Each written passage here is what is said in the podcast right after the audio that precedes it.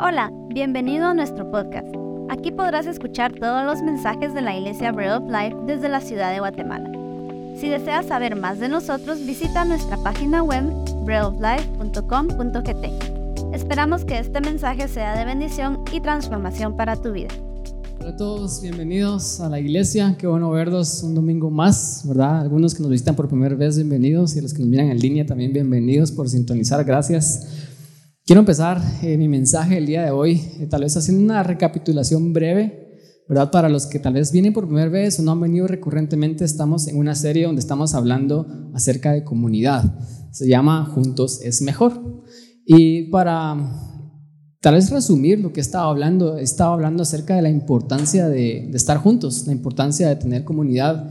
Y empezamos eh, hablando de que todos los seres humanos tienen una necesidad humana de conexión humana, ¿verdad? Eh, hablábamos de que así como necesitamos agua, necesitamos seguridad, necesitamos un techo sobre nuestras cabezas, también necesitamos juntarnos con otras personas. Y esto lo vemos en Génesis 2.18 cuando Dios dice, no es bueno que el hombre esté solo. Y Dios mira una necesidad en el hombre porque Él la puso ahí y le da esa necesidad con una persona, ¿verdad? Ni siquiera Dios mismo llena esta necesidad.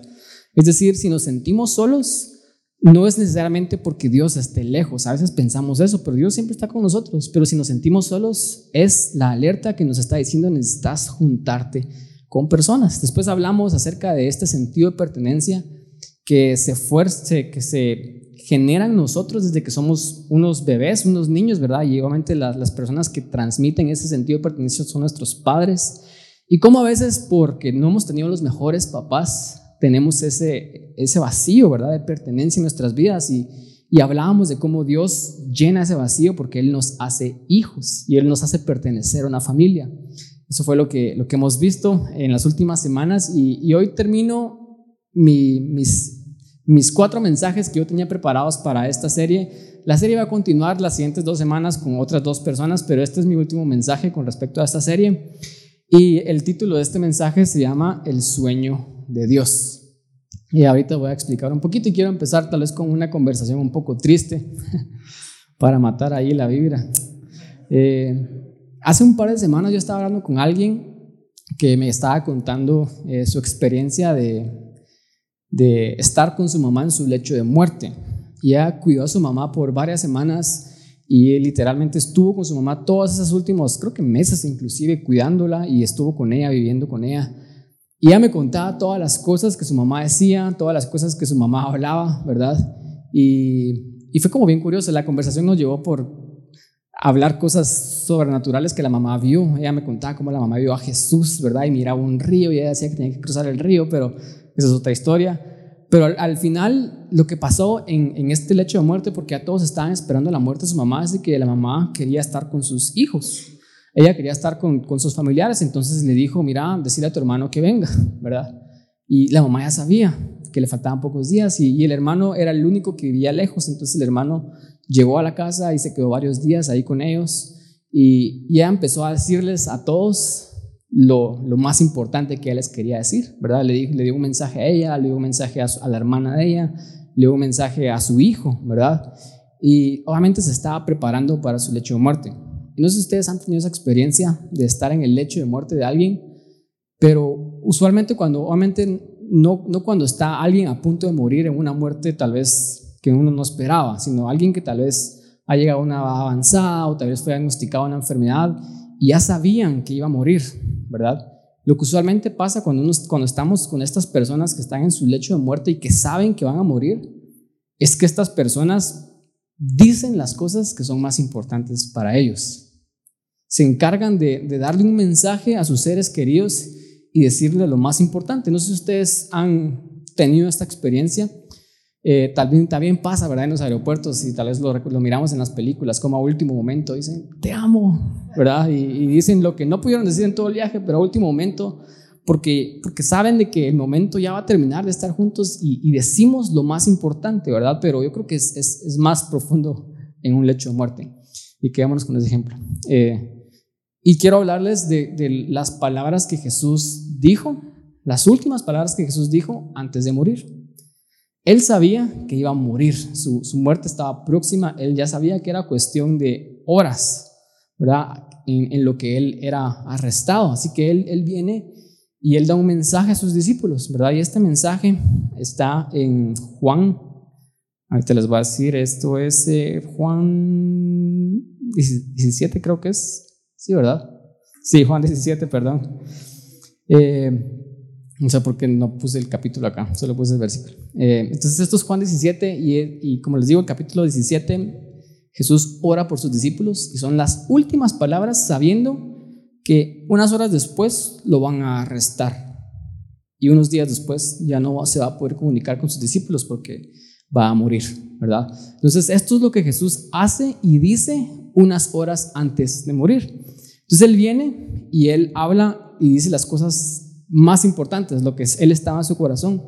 Y este versículo em, empieza con lo siguiente, dice, Jesús habló de estas cosas, el versículo 1, dice, y levantando los ojos al cielo, dijo, Padre, la hora ha llegado, glorifica a tu Hijo para que también tu Hijo te glorifique a ti. Entonces sus últimas palabras literalmente fueron una oración en donde él oró, ¿verdad? Y estuvo con sus discípulos.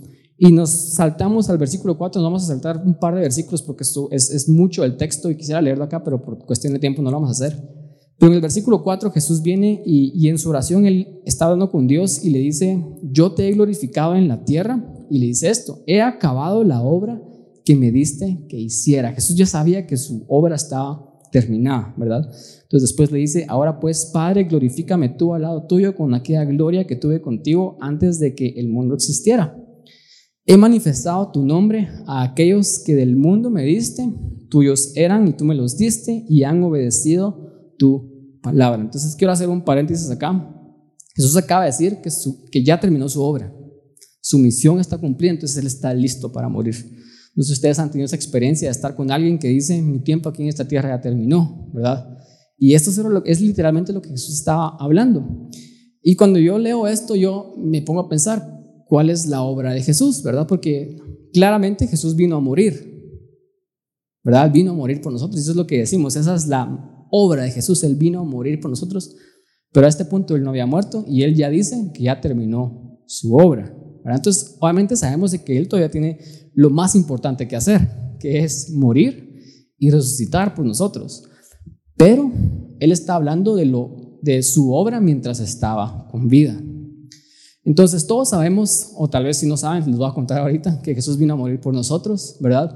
Y Él hizo lo que nosotros no podíamos hacer, es decir, Él vivió una vida perfecta sin pecado, que es lo que nosotros no podíamos hacer, para después Él tomar nuestro lugar, el castigo que nosotros merecíamos y después morir por nosotros y así nosotros tener perdón de nuestros pecados y vida eterna. ¿Verdad? Entonces, ¿qué tenía que hacer Jesús para cumplir esa misión? Solo lo que tenía que hacer es vivir una vida perfecta sin pecado.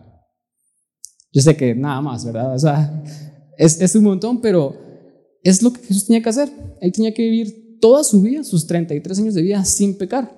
Y si él no pecaba, entonces él podía morir y Dios lo iba a resucitar, ¿verdad?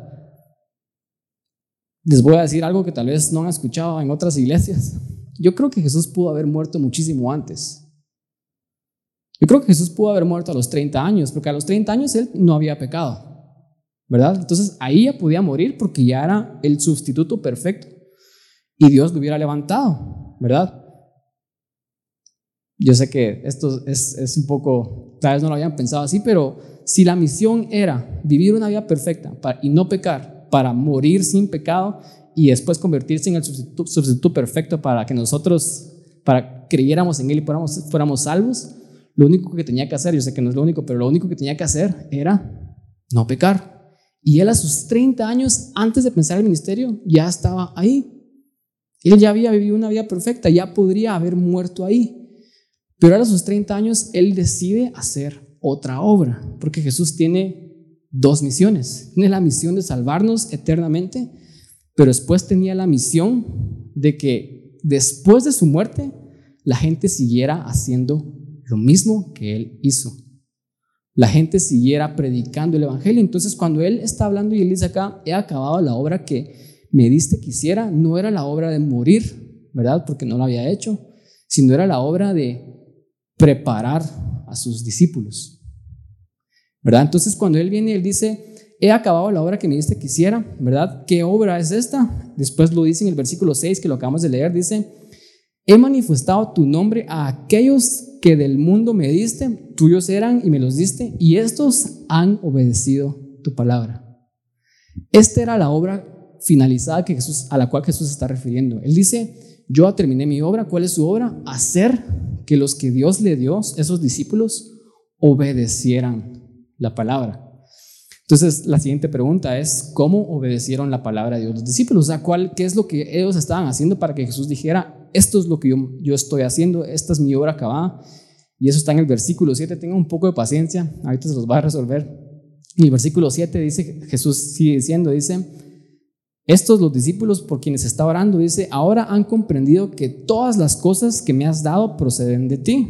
Yo les he dado las palabras que me diste y ellos las recibieron y han comprendido que de verdad salí de ti y han creído que tú me enviaste. Entonces cuando Jesús dice, yo terminé mi obra, Él se está refiriendo a esta obra.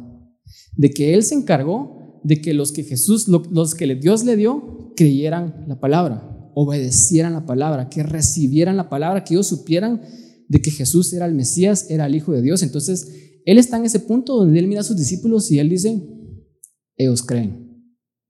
Ellos están listos para continuar lo que yo empecé, aun cuando yo no esté.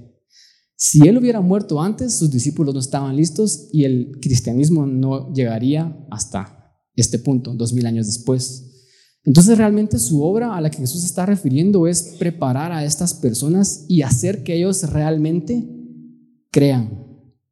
Cuando él dice, estos ya obedecieron la palabra, eso es lo que Jesús está diciendo. Estos realmente creen, creen que tú me enviaste, recibieron la palabra y yo sé que porque lo puedo sentir, lo puedo ver en ellos, ellos están listos.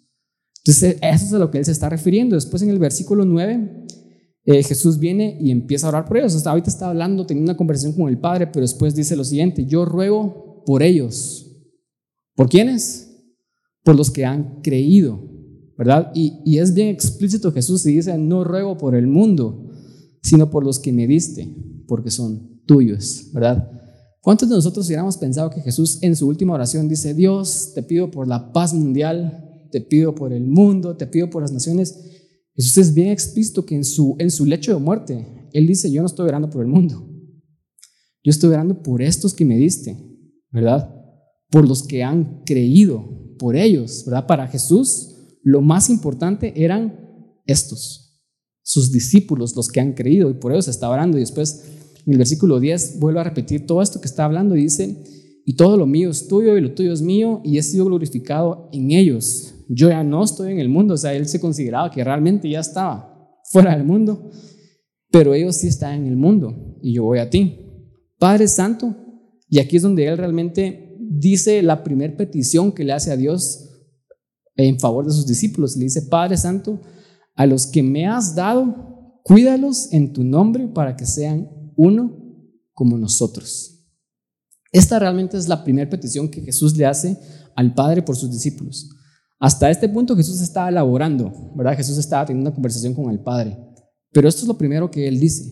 Padre, yo te pido por estas personas, por mis discípulos, cuídalos en tu nombre para que sean uno como nosotros. Entonces, mi primer punto es, porque el mensaje se llama el sueño de Dios, es de que para Jesús lo más importante, porque Él lo está diciendo en su lecho de muerte, era que el sueño de Jesús es que los creyentes, los que creemos en Él, seamos uno.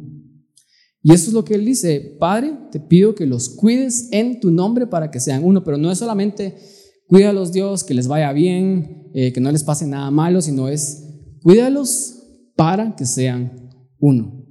O sea, es como protégelos para que se mantengan unidos. ¿verdad? No es en, sí solo protegerlos para que estén bien, sino es protegerlos para que estén unidos, ¿verdad? Entonces, Jesús quería, y, y, realmente aquí miramos el corazón de Jesús porque otra vez es su lecho de muerte, y está diciendo lo más importante. Entonces, él sabía que cuando él no estuviera, iba a ser bien fácil que los discípulos no fueran uno y que los discípulos se dividieran y más y aún cuando venía persecución y venían cosas difíciles, que todos salieran a esconderse en sus casas y, y el movimiento se acabara ahí. Entonces Jesús en su corazón dice, por favor, Padre, cuídalos para que ellos se mantengan unidos. Porque él sabía que cuando él no iba a estar, esto iba a ser algo muy difícil para sus discípulos. La unidad es lo primero que Jesús pide. Y, y Jesús no está hablando de una unidad, gracias. Él no está hablando de una unidad, así como, ah, es bueno que estemos unidos y que seamos un equipo, como su jefe les dice, ¿verdad? Cuando está haciendo una reunión de equipo en el trabajo. Él está diciendo, yo quiero que ustedes sean uno, así como el Padre y yo somos uno. O sea, Él nos da un estándar de unidad muchísimo más íntimo, más grande que cualquier unidad humana que hayamos experimentado, podemos experimentar. Ese es el estándar que Jesús les está hablando. Y si lo queremos ver así, Jesús era un pastor, todos sabemos que Él es el buen pastor, y Jesús está preocupado por sus ovejas, porque Él está a punto de morir y Él sabe que sus ovejas se van a quedar sin pastor.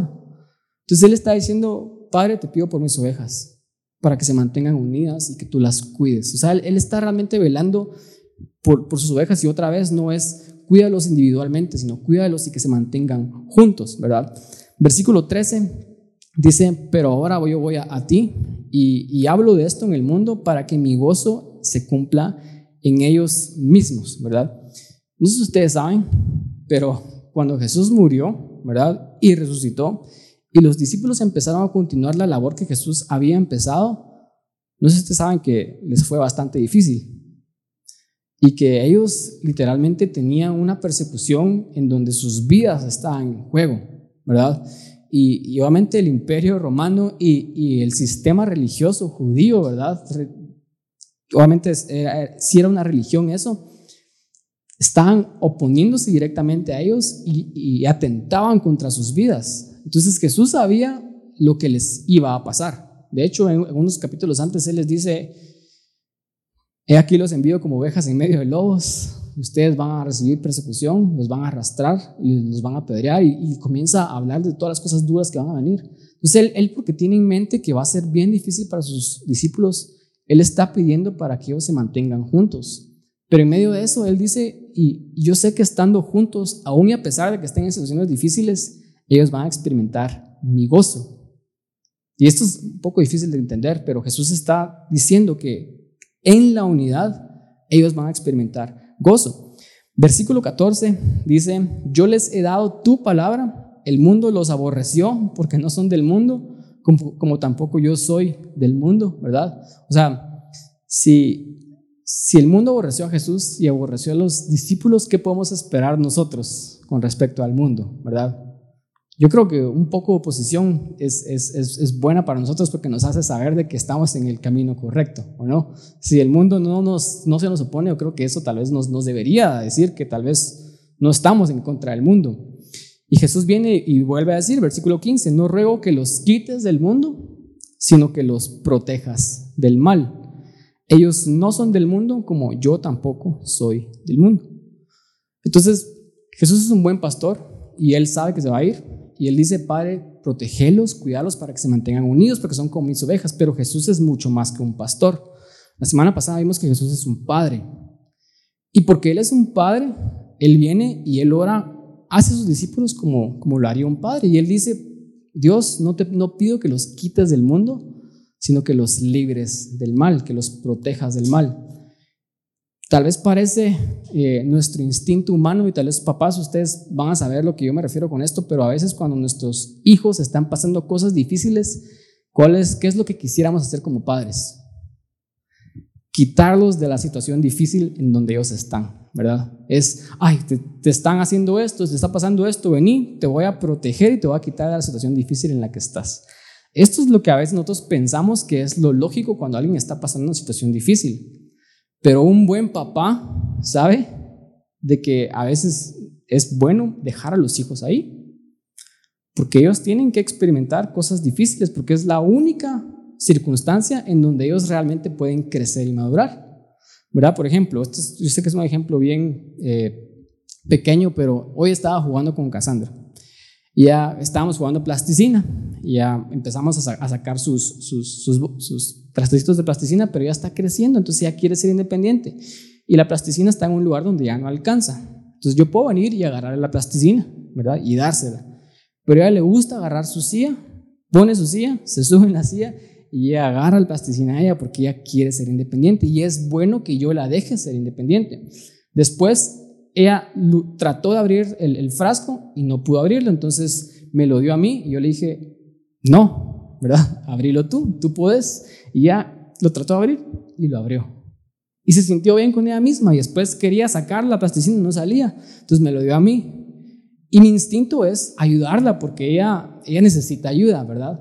Pero yo le digo, así, mira, y volteé la plasticina y la pegué en el piso y salió la plasticina. Entonces después ella abrió todos los botes, eran como siete botes, los abrió todos, le costó un montón, pero los abrió todos y, y sacó toda la plasticina ella. Entonces yo sé, como papá, de que la tengo que dejar a ella experimentar a veces cosas difíciles que parecen difíciles para ella, pero esas cosas son buenas para ella porque la fortalecen, la hacen crecer. Pero si yo le hago todo fácil, al final yo le voy a hacer un gran daño. ¿Qué es lo que pasa con los niños consentidos, verdad? Que después crecen y piensan que, lo merecen todo y se topan con el mundo y el mundo les dice, no lo mereces todo. Y ahí es donde ellos no saben qué hacer con sus vidas. Y, realmente los papás que protegen a los niños, y esto se lo dicen todos los psicólogos, le hacen un mayor daño después cuando son adultos porque les quitaron la responsabilidad de crecer, les, quitaron las herramientas para que ellos se valgan por sí mismos en el mundo y sean personas independientes y que puedan tener éxito allá afuera. Y Jesús está diciendo lo mismo. Jesús está diciendo, no te pido que los quites del mundo, aunque estos no son del mundo y el mundo los va a aborrecer y los van a perseguir y les van a pasar cosas muy difíciles, sino que los libres del mal. O sea, puede, parece como una, una petición un poco contradictoria tal vez si no entendemos el corazón de un padre, ¿verdad? Y, cuando Jesús dice, yo te pido que, que, no los quites del mundo, sino que los libres del mal, Él tampoco le está diciendo al Padre, le está diciendo, mira, protegelos de, cosas, de las cosas malas, que nada malo les pase, porque obviamente sabemos de que eso no fue cierto. Cosas malas les pasaron a ellos y ellos eran personas buenas. A veces la gente me dice estas cosas, pero es que no entiendo por qué, si Dios siendo bueno, permite que a mí me pasen cosas malas porque cosas malas pasan en el mundo, porque el pecado está suelto y Satanás está suelto y esto simple sencillamente es la realidad del libre albedrío y el mundo en el que vivimos y a veces es por nuestras propias decisiones, pero a veces es porque las decisiones de otras personas se chocan con nuestras propias decisiones, no es nuestra culpa, pero el libre albedrío de otras personas nos causa el mal. Y si cosas malas les pasaron a los discípulos, por ejemplo, o sea, ¿cómo a veces nosotros pensamos que nada malo nos va a pasar en la vida? Entonces Jesús claramente no está diciendo, Dios, no permitas que no le pasen cosas malas, sino Él está diciendo, Dios, protege los libros del mal y cuando está diciendo eso, está diciendo, no permitas de que el mal entre en ellos. Eso es lo que realmente Él está diciendo, no permitas que el mal los corrompa. No, permita que, no permitas que ellos se desvíen de ser las personas que ellos son ahorita. O sea, ese es el tipo del mal que Dios está diciendo, es yo sé que tienen que experimentar el mundo y cosas difíciles van a venir, pero te pido Dios para que en esas cosas ellos puedan permanecer siendo estas personas que, que ahorita son. Eso es lo que Jesús está tratando de transmitir, ¿verdad? Por ejemplo, Romanos 12, 21, eh, esas son palabras de Pablo, él decía lo siguiente, no te dejes vencer por el mal, sino al contrario, vence el mal con el bien. Entonces, cuando Jesús estaba hablando, estaba diciendo, protégelos del mal. Está diciendo Dios, por favor, te pido que, el mal no entre en ellos, que el mal no los corrompa, que ellos no se aparten de ti, sino que ellos puedan ser esas personas que se oponen al mal haciendo el bien. Eso es lo que Jesús está tratando de transmitir en estas palabras en su oración con los discípulos. Entonces, solo, yo sé que tal vez esto se desvíe un poco del mensaje, pero yo creo que era importante decirlo. Nosotros estamos en el mundo, pero no participamos del mal. Y de hecho estamos en el mundo y la forma en la que vencemos el mal es haciendo el bien. Y por eso es precisamente que Dios nos deja en el mundo. Y esto se, aclara en este versículo 17, seguimos leyendo. Jesús viene y dice, santifícalos en tu verdad. Tu palabra es verdad. Tal como tú me enviaste al mundo, así yo los he enviado al mundo, ¿verdad? Y por ellos yo me santifico a mí mismo porque también, para que también ellos sean santificados en la verdad. Ustedes han escuchado una frase famosa que decimos nosotros los cristianos, específicamente los evangélicos, que cuando alguien se va de la iglesia y deja asistir a la iglesia, ¿qué decimos nosotros? Se fue al mundo, se fue al mundial, ¿verdad? Eso es más todavía, más calle. Y, y lo decimos como que, ah, sí, se fue al mundo, ¿verdad? Se perdió. Pero realmente nosotros los cristianos estamos llamados a ir al mundo. O sea, no debería de ser extraño para nosotros que estemos en el mundo, ¿verdad? De hecho, la iglesia nunca fue llamada a aislarse, como muchas veces lo hacemos. O sea, y, yo sé que se ha visto así, por ejemplo, en la historia humana, donde personas literalmente dijeron, no nos podemos contaminar con esto, y se alejaron tanto que crearon esos monasterios aislados de la sociedad y vivían como esos monjes, ¿verdad? En santidad completa, pero es porque no vivían en la realidad. Es, nunca fue el plan de Dios para la iglesia. El plan de Dios para la iglesia siempre fue estar en el mundo, pero no ser partícipe del mal y en vez vencer el mal haciendo el bien. O sea, porque esto es, esto es algo bien político que miramos el día de hoy. Los cristianos evangélicos sí son buenos para decir esto está mal, ¿verdad? Y lo ponen en Twitter y lo ponen en Facebook. Nos oponemos a esta ideología, nos oponemos a esta creencia. Y está bien que nos pongamos al mal, pero es mejor que hagamos el bien. Porque Pablo dice, la forma en la que realmente nos oponemos al mal es haciendo el bien. No es solamente decir esto está mal, ¿verdad? Es, es hacer el bien. Y eso es lo que, lo que Jesús está tratando de transmitir en esto. Y después él, él dice, en este versículo 17 nuevamente, santifícalos en tu verdad, tu palabra es verdad. Sea, él está diciendo, porque ellos van a estar en el mundo, ellos necesitan ser santificados. ¿En dónde? en la verdad. ¿Y cómo somos santificados en la verdad? Y, yo sé que a veces leemos la Biblia y cuesta realmente entenderla, pero solamente es de saber la definición de las palabras, porque santo, ¿qué significa? Santo significa apartado.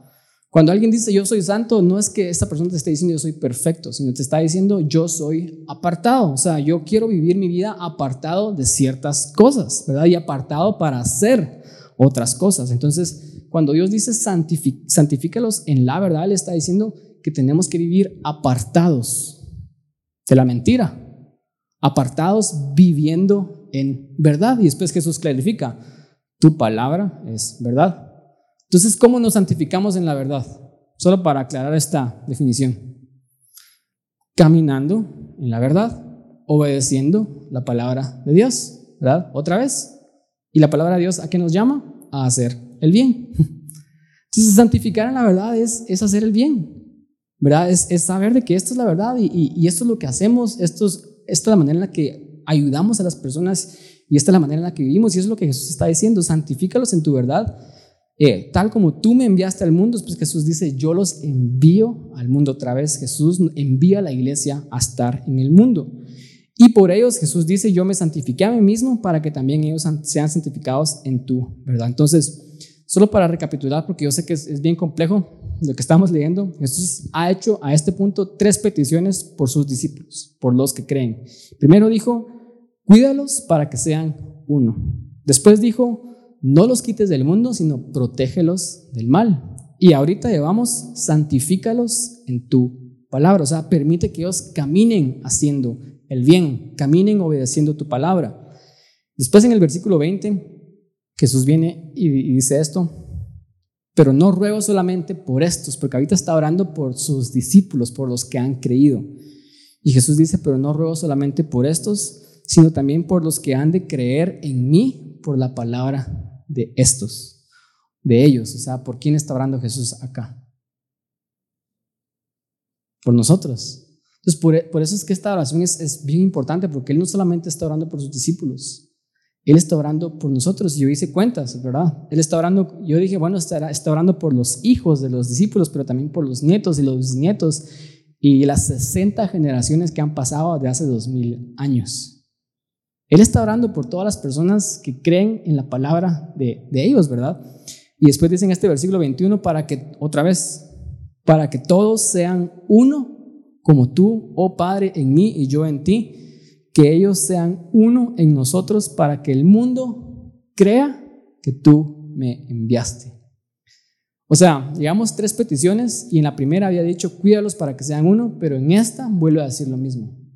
Te pido por estos discípulos, pero los que van a creer por la palabra de estos, para que nosotros también seamos qué?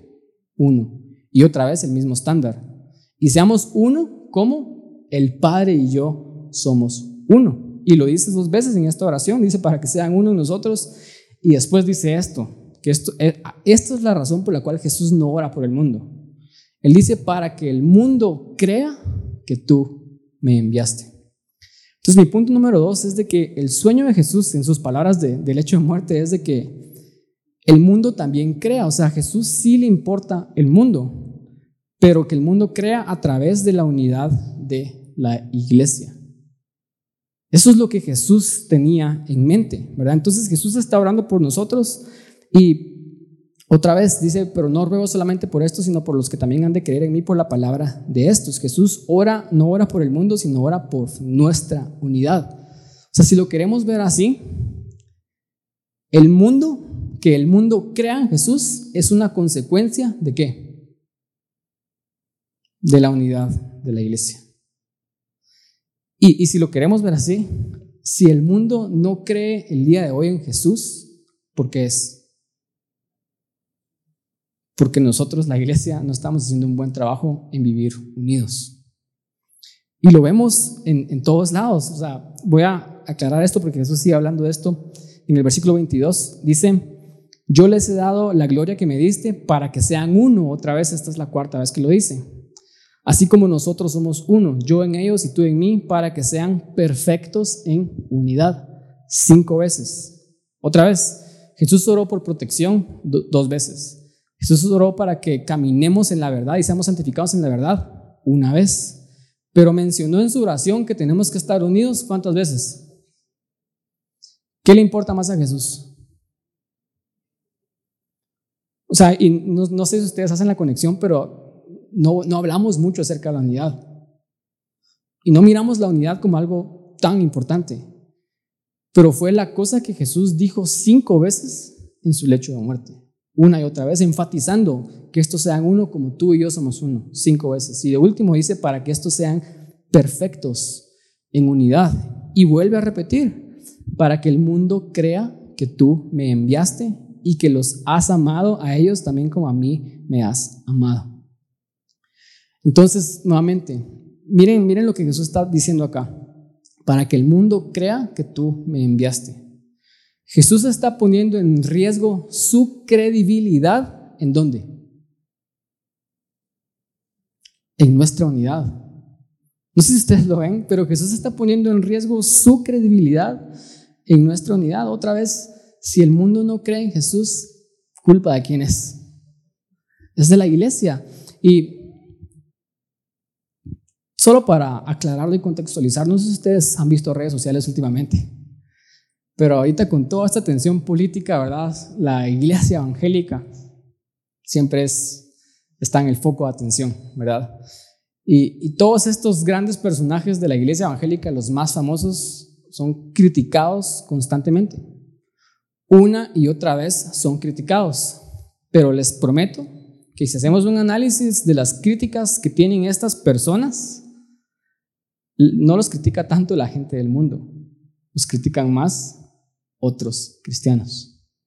¿Verdad? Esta semana subieron un reel de, la prédica pasada a Facebook y alguien comentó ahí, qué bueno lo que estás diciendo, pastor, pero sería bueno que te quitaras los tatuajes porque Dios dice esto. y, y, cuando yo le contesto a Ana, solamente nos reímos, pero después Ana me contó, ah, me, me contó de un cantante guatemalteco aquí en Guate que, lo critican todo el tiempo en TikTok. Él sube sus videos de sus canciones y, lo critican. Y los que lo critican son los cristianos. Y le dicen, perdón, pero no, no miro a Jesús en tus canciones. Perdón, pero no siento la unción en tu canción. Así le dicen. Perdón, pero me parece que ya te perdiste porque te veo un par de tatuajes ahí. Perdón, pero que hubiera pensado tu papá si te mira haciendo esto. Y otra vez O sea, si ustedes miran el perfil de los cristianos, los primeros en criticarnos somos nosotros, los cristianos. Entonces, ¿por qué la gente no cree en Jesús? Porque no, no miran unidad en nosotros. Y, y yo sé, yo entiendo de que hay personas que critican y ellos realmente creen que están haciendo algo bueno, porque ellos dicen, estoy defendiendo la verdad. Estoy defendiendo la sana doctrina y de hecho hay toda una corriente de apologistas que se levantó en la iglesia, de gente que tiene que defender, siente la urgencia de defender el Evangelio. Y está bien, o sea, yo creo que tenemos que clarificar a veces la verdad, qué es lo que creemos. Y es cierto, diferimos en ciertas creencias con otras iglesias y por eso es que las iglesias se han dividido y hay eh, ramas, ¿verdad? Solo en el cristianismo, los evangélicos, hay un montón de denominaciones, ¿verdad? Y, y obviamente están los católicos, están los cristianos, están esto, lo otro, y hay un montón de ramas porque siempre hay una creencia que nos separa, ¿verdad? Entonces las personas que piensan diferente sienten la necesidad de defender lo que ellos creen. Entonces critican y hablan mal de los que piensan y creen diferente a ellos. Y piensan que le están haciendo un favor a Jesús al defenderlo, pero realmente están haciendo lo opuesto porque Jesús dijo que la mejor defensa cristiana es la unidad de la iglesia. O sea, si la iglesia estuviera unida, el mundo creería. Yo sé que esto es bien difícil, yo sé que en, forma tal vez filosófica suena fácil lo que les estoy diciendo, pero realmente que nos pongamos de acuerdo, ahí es donde entra el problema. Una vez un pastor me dijo, mira, una vez tratamos de unir a pastores porque fui a una reunión donde juntaron a varios pastores y dijeron, queremos hacer estas reuniones para que como pastores estemos unidos y, hagamos iglesia juntos, porque no deberíamos de estar peleando con la otra iglesia que está aquí en zona 10 también y compitiendo unos con otros porque somos la misma iglesia. Y obviamente ellos tenían un buen sentir y una reunión y después ya no tuvieron más reuniones. Al, rato le pregunté, me lo topé, mira, ¿por qué ya no tuvieron reuniones? Me dijo, porque la gente no quiere. Y, sentimos de que lo que necesitamos es que las, los, los, más grandes, dijeron ellos, que las personas que tienen más influencia, que venga de ellos, porque ellos tienen la autoridad, ellos tienen, eh, y, y, ellos fueron los que no quisieron, ¿verdad? Y no sé si esto es cierto, pero, pero realmente denota de que tenemos un problema como iglesia, ¿verdad? Y estoy no solo hablando de nosotros, sino como iglesia de Cristo, y es de que no estamos unidos y y otra vez, o sea, a veces no leemos las palabras del lecho de muerte de Jesús y nos damos cuenta de que para Jesús la unidad era lo más importante, porque lo dijo cinco veces en su lecho de muerte. Manténganse unidos, manténganse unidos, ¿verdad?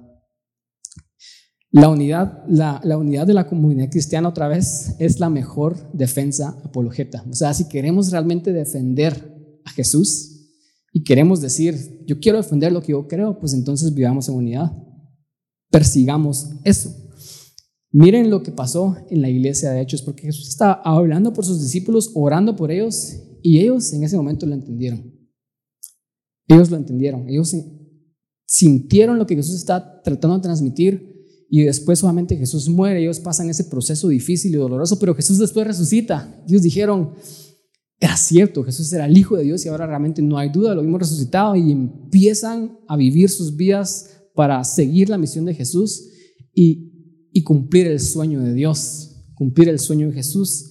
Y miramos cómo ellos lo hicieron en Hechos 2 del 43 al 47, donde dice que esto es una descripción de lo que está pasando en la primer iglesia. O sea, sepan de que cuando Jesús está orando, la iglesia aún no existe.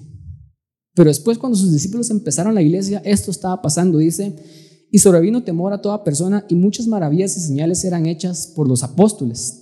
Escuchen, todos los que habían creído estaban juntos. Todos los que habían creído estaban juntos. Y después dice, y tenían en común todas las cosas. Cuando Jesús, cuando Lucas está narrando esto y dice tenían en común todas las cosas, no está refiriéndose a que de que les gustaba la misma música, miraban las mismas series en Netflix y que les gustaba la misma comida, ¿verdad? No está hablando de ese tipo de cosas en común, él está hablando que literalmente ellos pensaban esto. Yo tengo en común todas mis cosas con otras personas. Entonces, si yo tengo un carro, yo lo uso, pero si alguien más lo necesita, usa mi carro, ¿verdad? Y miramos cómo lo hacemos. Si alguien no tiene casa, hey, venite a quedar a mi casa porque mi casa es tu casa. Entonces, Eso es literalmente lo que está diciendo acá. No es que tengan en común todas las cosas porque tengan cosas en común, ¿verdad? Como gustos y hobbies, sino está hablando que todo lo que ellos tenían, ellos decían, esto no solamente es mío, esto también es de mi hermano, es de mi familia. A eso se refería, porque después dice, vendían sus propiedades y sus bienes y lo repartían a todos según la necesidad de cada uno.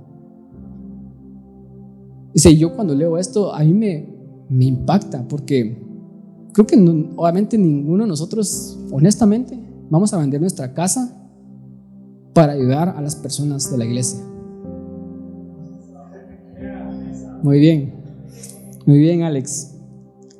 Esa es la meta. O sea, la meta realmente es llegar ahí porque esta es, esta es la verdadera unidad que Jesús quiere para su iglesia. Esto es el sueño de Dios. Y decía, versículo 46, y perseverando unánimes cada día en el templo o sea, ellos no iban a la iglesia, al templo, una vez a la semana. Ellos perseveraban en el templo todos los días. Y después dice, y en las casas, y partiendo el pan en las casas, también comían juntos con alegría y sencillez de corazón. Y alabando a Dios, dice, tenían favor con todo el pueblo y el Señor añadía cada día a la iglesia los que habían de ser salvos. O sea, no miran que la oración de Jesús se cumplió acá. Él dice, si tan solamente ustedes viven en la unidad que el Padre y yo tenemos, el mundo va a creer. Y ellos lo hicieron. Ellos vivían tan unidos que no tenían un programa evangelístico. O sea, ellos no tenían que ir a evangelizar, sino la gente quería ser parte de eso. Porque todos necesitamos un lugar al cual pertenecer y todos necesitamos esa familia, ese lugar donde realmente decimos aquí hay algo diferente, ¿verdad? El Señor añadía cada día a los que habían de ser salvos porque ellos estaban haciendo su tarea de estar 100% unidos, ¿verdad? Y, esto es controversial decirlo el día de hoy por el concepto que la gente tiene en la iglesia, pero yo lo voy a decir. El sueño de Dios, que es el título de mi prédica, es la iglesia. Pero es esta iglesia.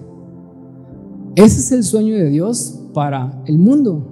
Él, cuando dice, ya terminé mi obra, él estaba diciendo, yo sé que estos doce son capaces de construir algo que va a perdurar más de dos mil años. Imagínense. Porque él pudo haber muerto antes, porque él necesitaba nada más ser perfecto para morir, pero él se, toma el tiempo de asegurarse que los once, por lo menos, estuvieran unidos en corazón con Él, con su misión, para que pudieran construir y asentar las bases de algo que iba a perdurar por 2000 años, 61 generaciones hasta ahorita, si ustedes cuentan. Y estos 12 lo hicieron y la iglesia sigue el día de hoy, pero, pero yo creo que Dios nos está llamando realmente a como iglesia regresar a esta unidad que Él quiere para su iglesia, porque este es el sueño de Dios. Él quiere que sus hijos no se peleen y no se critiquen en redes sociales y no se hagan de menos y que se lleven personas de una iglesia para otra y que estén compitiendo. O sea, Dios realmente quiere que sus hijos sean como una familia, ¿verdad? Este es el sueño de Dios. Después en Hechos 3, 32 al 35 nos da otra clave de lo que está pasando acá. Dice que y la multitud de los que habían creído, otra vez, todos los que estaban, habían creído eran de un corazón y un alma. Imagínense qué bonito. Tenían el mismo corazón y la misma alma. Y otra vez ninguno decía ser suyo propio. Nada de lo que poseía, sino que traían todas las cosas en común. No sé si ustedes saben de que siempre se critica los, los sistemas financieros, ¿verdad? Y, hay gente que está a favor del capitalismo y hay gente que dice, no, el capitalismo salvaje nos está dañando y esto y lo otro. Necesitamos algo más socialista, ¿verdad? Necesitamos, muchos dijeron, necesitamos el comunismo donde todos tienen lo mismo, ¿verdad? Y han habido muchas ideas de cómo poder repartir los bienes. Y Dios no necesitó crear ningún sistema socioeconómico, ¿verdad? Y decirles a los discípulos, así tienen que repartir sus bienes, sino él nada más les dijo, sean de un buen corazón y ustedes van a hacer lo correcto. Y lo correcto es de que si yo, alguien cercano a mí, alguien de mi casa tiene necesidad, yo lo ayudo. Si yo tengo, yo lo ayudo. Eso es lo correcto, ¿verdad?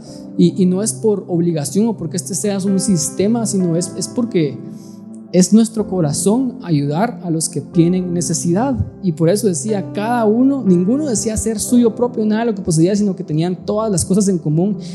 Y con gran poder los apóstoles daban testimonio de la resurrección del Señor Jesús y abundante gracia era sobre todos ellos. Así que no había en ellos ningún necesitado, imagínense esto. No había nadie en esa comunidad con necesidad, porque vivían en unidad y después porque todos los que poseían heredades o casas otra vez las vendían y traían el precio de lo vendido y lo ponían a los pies de los apóstoles y repartían a cada uno según su necesidad. Ustedes saben que cuesta muchísimo enseñar a la gente a dar el diezmo y hacer y transmitirles de que dar el diezmo es, es una bendición. Dios trabaja en nuestros corazones darle el mínimo, que es el 10%. Imagínense si enseñáramos en las iglesias que tienen que traerlo todo para que todos sean bendecidos de eso. O sea, así como estamos hoy, sería imposible. ¿Verdad? Realmente tiene que ser una unidad sobrenatural que nos hace ver de que esta vida es temporal y que de nada me sirve acumular más de lo que necesito porque me voy a morir y no me voy a llevar nada. Y mejor ayudo a alguien con lo que tengo. ¿Verdad? O sea, si en la ley el 10% era lo que requeríamos, era el mínimo, en la gracia debería de ser todo. Esto es lo que ellos estaban haciendo. ¿Verdad? Es, yo doy mi vida, yo doy todo porque no es mío de todas formas, ¿verdad? Así que no había en ellos ningún necesitado porque todos los que poseían heredades o casas las vendían y traían el precio y lo vendido y lo ponían a los pies de los apóstoles y repartían a cada uno según su necesidad. Entonces la iglesia de Hechos realmente se convirtió en el sueño de Dios. Pero Él sigue teniendo el mismo sueño para nuestra iglesia el día de hoy. Yo realmente creo de que Dios va a traer esta unidad en la iglesia el día de hoy.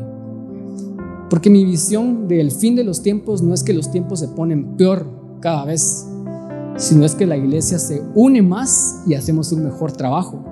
Porque la Biblia dice, Pedro decía que cuando todos escuchen, cuando el Evangelio sea predicado hasta los fines de la tierra, entonces vendrá el fin. Y la única forma de hacer eso es de que nos unamos y llevemos el mensaje, ¿verdad? O sea, si, no ha venido Jesús de vuelta es porque no estamos haciendo el trabajo que tenemos que estar haciendo. De estar unidos y seguir hablando a otros de Jesús. Entonces, mi conclusión es cómo construimos y, tenemos una comunidad así. Porque a mí me gustaría que esta iglesia llegáramos a vivirlo, llegáramos a experimentarlo. Yo sé que ya lo, ya lo estamos viendo tal vez en, en un porcentaje, pero yo quisiera realmente verlo. O sea, yo quisiera morir y ver estas cosas que estas cosas pasaron en Guatemala, imagínense ustedes eso. ¿Cómo construimos una comunidad así?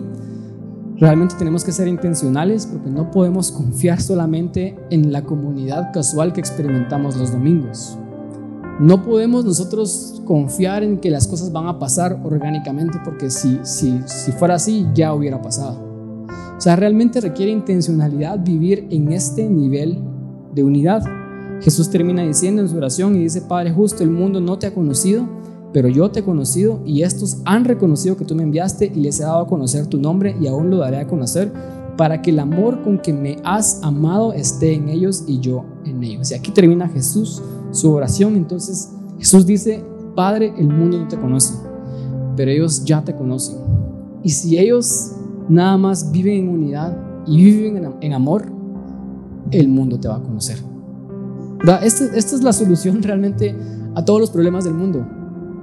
Es de que nosotros seamos la comunidad que Dios nos llamó a ser, que vivamos el sueño de Dios. Entonces, lo que tenemos que hacer es esto, solo para que lo resumamos. Los que creemos tenemos que estar juntos. Entonces, si no tenés la costumbre de juntarte con otros que también creen en lo mismo que tú crees, tenés que hacerlo. Porque todos los que creían estaban juntos. Eso es lo que dice la Biblia, ¿verdad? Jesús dice, a estos que creen, yo pido que sean uno. Entonces lo primero es juntarnos con otras personas que también creen. ¿Dónde nos juntamos? Aquí, en la iglesia, venimos los domingos, pero también nos juntamos en casas. O sea, el ejemplo es, se juntaban todos los días en el templo, pero también partían el pan en las casas. O sea, esta, esta idea de tener grupos en casa no es nada nuevo, realmente. O sea, es simple y sencillamente juntarme con otras personas porque necesitamos estar con gente que cree en lo mismo que nosotros creemos. Y necesitamos hacer vida juntos. Entonces, primero es, si no te congregas, si no asistes a un grupo, tienes que empezar a hacerlo. Porque entonces el sueño de Dios no va a pasar. Y, obviamente yo estoy trasladando esto a ustedes, pero ustedes como creyentes tienen que asumir la responsabilidad de que es su responsabilidad buscar comunidad. Porque ustedes lo necesitan, pero también porque en buscar comunidad y perseguir la unidad, el mundo va a experimentar a Dios también. Entonces, si el mundo no está experimentando a Jesús es porque yo no estoy buscando comunidad. Mírenlo así, ¿verdad? Esa es la importancia de lo que Jesús está tratando de decir. Entonces, tenemos que buscar comunidad, estar juntos con otras personas que creen lo mismo que nosotros creemos, con un corazón, decía este libro de Hechos, con un alma. Es, no nos criticamos, no destruimos a nuestros hermanos. Si ustedes son, espero que no, de los que les gusta criticar a, a otros creyentes famosos en redes sociales, por favor dejen de hacerlo porque no le están haciendo un favor a Jesús al defenderlo. Porque Jesús no necesita ese tipo de defensa, Jesús necesita la unidad en la iglesia, porque esa es la mejor defensa de quién es Jesús. Entonces, si, si tenés la urgencia de hablar mal de alguien, de otro cristiano y creyente, porque tal vez hay cosas que sí se tienen que hablar, no lo, no lo hagas con otras personas anda con esa persona y le dices, mira, fíjate que te quería hablar. Y, te lo quiero decir en amor, te lo quiero decir en unidad, pero yo vi esto y esto y esto, y ojalá tengamos la autoridad nosotros para, para hacerlo, porque nosotros lo estamos cumpliendo en nuestras propias vidas primero, ¿verdad? Que nos hayamos quitado la viga del ojo, ¿verdad? Para ir y decirle al, a nuestro vecino, tenés una paja en tu ojo. Entonces es, es, no nos criticamos, no nos destruimos, porque no hacemos bien nosotros en vivir compitiendo con el otro, como el otro creyente. No sé si ustedes también miran esta tendencia en las iglesias de que los, los que cantan compiten entre ellos, los pastores compiten entre ellos, inclusive en las mismas iglesias a veces hay líderes de grupo que compiten unos con otros, como yo tengo el grupo más grande, yo tengo esto, yo tengo lo otro, y, y no es una competencia para nada, es, es, no estamos acá para criticar, no estamos acá para destruir, no estamos acá para trabajar en la misma visión, en la misma misión de Jesús. ¿Verdad? Entonces no nos criticamos, no destruimos a nuestros hermanos, en vez nos levantamos, nos restauramos y nos ayudamos. Si hay un necesitado entre nosotros, ¿de quién es responsabilidad ayudar a ese necesitado? De nosotros, ¿verdad? Nos levantamos, nos restauramos y nos ayudamos unos a otros para que lleguemos al punto donde no hay necesitado entre nosotros. ¿Verdad? Lo que hacía la iglesia de Hechos también es que perseveramos juntos en el templo y en las casas. Y escuchen la palabra acá, no es asistimos al templo, es perseveramos. Porque aquí es lo difícil, ustedes tal vez hoy se van a sentir bien motivados por este mensaje y van a decir, sí, tengo que buscar comunidad, pero mañana que vengan los problemas y que vengan la vida realmente, Inclusive a veces no son problemas, a veces solo es una vida ocupada. Porque tenemos trabajos, tenemos familias, tenemos un montón de cosas que hacer y decimos, no, no puedo, es que estoy muy ocupado, ¿verdad? Y, y siempre es una excusa válida. Pero yo creo que si siempre es una excusa válida, no somos intencionales en hacer tiempo para perseverar unos con otros en el templo y en las casas, entonces la unidad nunca va a pasar. O sea, requiere que nosotros realmente hagamos tiempo, porque si esto es importante para nosotros, el tiempo se hace. No es cuando yo tenga tiempo, es yo hago el tiempo porque es, es necesario juntarnos unos con otros, es necesario ayudar al necesitado. Yo le contaba a algunos de ustedes que solo esta semana dos amigos míos, eh, tal vez no son muy cercanos, pero eventualmente los, los, veo y, los saludo, me escribieron y me dijeron, mira, ¿cómo tenías un tiempito para juntarte conmigo? La verdad que la estoy pasando muy mal y he tenido pensamientos suicidas y a veces pienso que no es suficiente y me he querido matar. Dos personas esta semana y los dos son papás y los dos son esposos y sus, sus, niños son bebés. O sea, la gente tiene necesidad de afuera. La gente tiene necesidad y, y nosotros simple sencillamente estamos tan absorbidos en nuestra rutina, en perseguir una carrera, en perseguir dinero, que no hago el tiempo para juntarme con otras personas. Entonces, no estamos haciendo iglesia realmente, no estamos cumpliendo el sueño de Dios que Él tenía para nosotros, ¿verdad?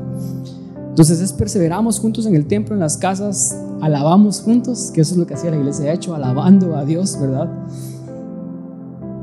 Y yo creo que Dios va a darnos favor con toda Guatemala cuando vivamos esto.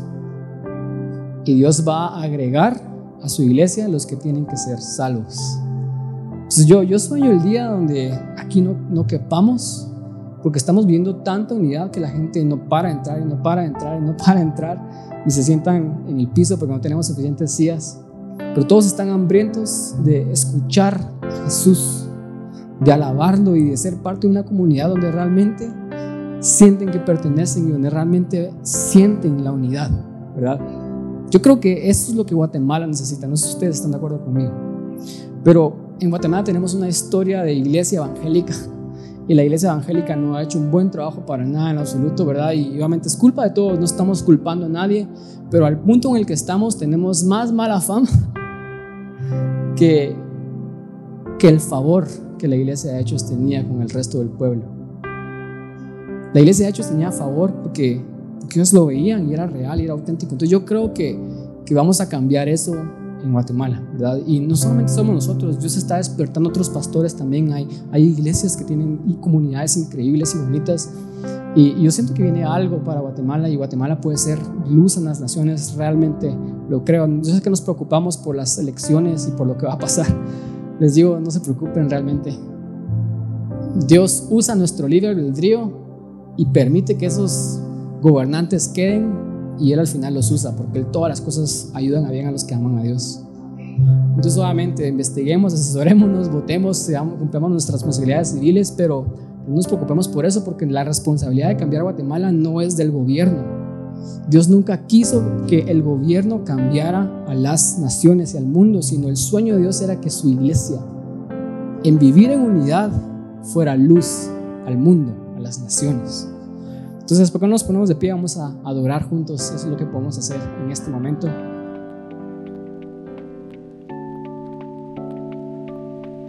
Si este mensaje ha sido de bendición para tu vida, nos encantará saber sobre ti.